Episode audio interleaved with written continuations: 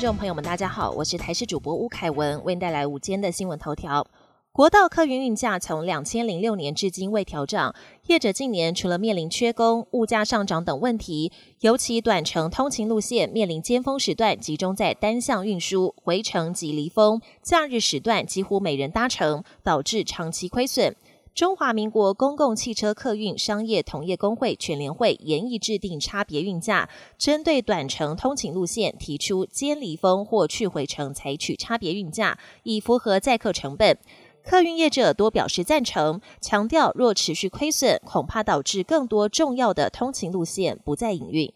人口总算迎来正成长。内政部公布，二零二三年底台湾人口数为两千三百四十二万人，终结连三年下降，从二零二二年底的两千三百二十六万人回升。主要原因是新冠疫情过后，许多国人恢复户籍，迁入人数多于迁出人数，属于社会增加。但在自然增加方面，出生人数则继续下探史上新低。根据《金融时报》报道，美国总统拜登计划在台湾大选后派遣高阶代表团访问台湾。消息人士指出，代表团是由跨党派人士组成，包括奥巴马时代的副国务卿史坦伯格以及小布希时代的国安顾问哈德利。这将是拜登第三度指派代表团访问台湾，目的是为了展现对台湾的支持。不过，时机敏感，知情人士坦言，此举可能激怒北京，造成反效果。两岸当局也可能借机推动各自的议程，给华府带来政策难题。不过，知名两岸关系学者葛莱仪乐见其成，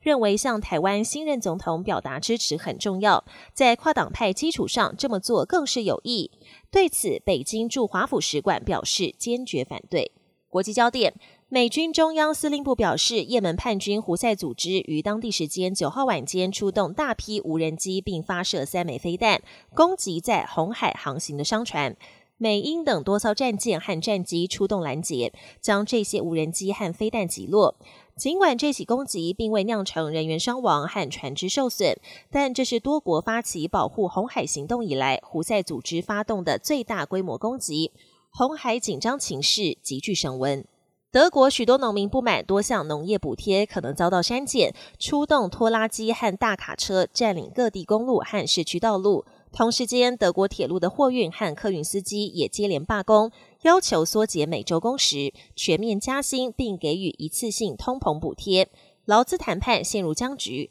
三天罢工也将大大冲击通勤族和观光客的行程。美国纽约市地铁事故频传，十号再度传出列车出轨，大批地铁公司人员赶到现场排除事故，警消也拉起封锁线在下方待命。事发在当地时间十号中午十二点多，一列开往曼哈顿的列车行经康尼岛一处高架轨道时突然脱轨，车上载有三十四名乘客及三名工作人员，所幸并未传出伤亡。事故也导致部分区域的双向列车停驶，原因还在调查中。而这已经是纽约一周内发生的第二起地铁脱轨事故。本年新闻由台视新闻制作，感谢您的收听。更多内容请锁定台视各节新闻与台视新闻 YouTube 频道。